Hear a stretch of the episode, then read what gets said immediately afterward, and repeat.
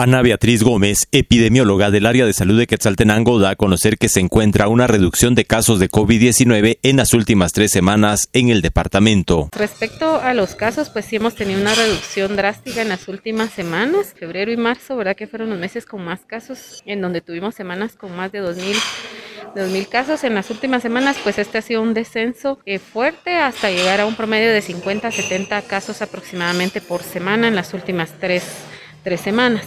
Respecto a la situación específica de casos, eh, Quetzaltenango pues suma al momento, un total de 56.299 casos acumulados. De estos se han recuperado 53.866 y han fallecido 1.444. Hasta la semana pasada eh, únicamente teníamos un promedio de 800 casos activos, la mayoría de ellos concentrado, por lo menos el 50% concentrado aquí en la, en la cabecera. Sí, también eh, casos todavía activos en Coatepeque y en los municipios que habían estado reportando el mayor número de casos, como son Colomba, Costa Cuca, eh, tenemos también a Flores, tenemos a Génova, tenemos a Olintepeque, tenemos a San Carlos Hija, que son los municipios que permanecían con casos activos hasta la semana, hasta el día viernes. Hemos estado teniendo un descenso bastante fuerte en las últimas semanas, eh, no solo de casos, sino también de las pruebas que se han estado realizando en los servicios de salud. Sin embargo, pues la vigilancia continúa activa, ¿verdad? Si se presentan síntomas, pues es necesario acudir a los servicios de salud pues para hacer una prueba de,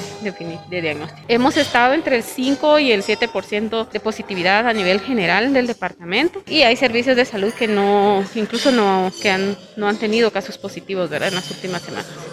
Desde Emisoras Unidas Quetzaltenango informa Wilber Coyoy, primera en noticias, primera en deportes.